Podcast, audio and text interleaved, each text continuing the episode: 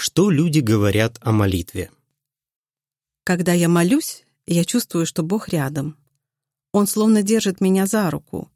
А когда я чувствую, что запуталась, Он направляет меня на верный путь. Мария. Моя жена умерла. Она 13 лет боролась с раком.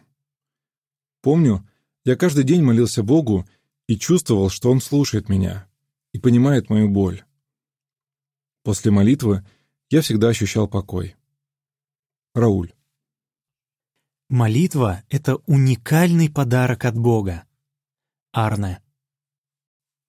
Для Марии, Рауля, Арне и многих других молитва — это особый дар. В молитве они могут выразить Богу свои чувства, поблагодарить Его и попросить о помощи. Они убеждены в правдивости этих библейских слов. Вот какая уверенность есть у нас, когда обращаемся к Богу. Чего бы мы ни просили по Его воле, Он слышит нас. 1 Иоанна 5.14 Но есть и те, кому трудно поверить в то, что Бог слушает молитвы. Вот что говорит Стив. «Когда мне было 17 лет, трое моих друзей погибли.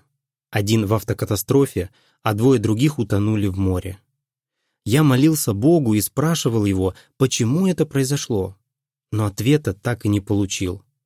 Тогда я подумал, какой вообще смысл молиться? Подобным вопросом задаются многие. Есть и другие причины, почему людям кажется, что молиться не имеет смысла. Они говорят, Бог и так все знает, Он в курсе наших проблем и трудностей, поэтому зачем Ему о них рассказывать?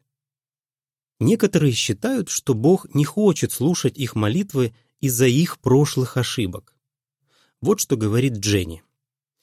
«У меня очень низкая самооценка, я чувствую себя ничтожной. В прошлом я делала ошибки, за которые мне сегодня стыдно. Поэтому я сама себя убедила в том, что недостойна того, чтобы Бог слушал мои молитвы. А что думаете вы?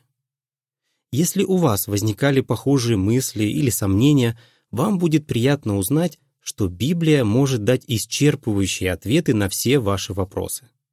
Нет более надежного источника информации. Из Библии вы можете узнать, слушает ли Бог молитвы, почему некоторые молитвы остаются без ответа, как молиться, чтобы Бог услышал, что молитвы могут дать лично вам. Сноска.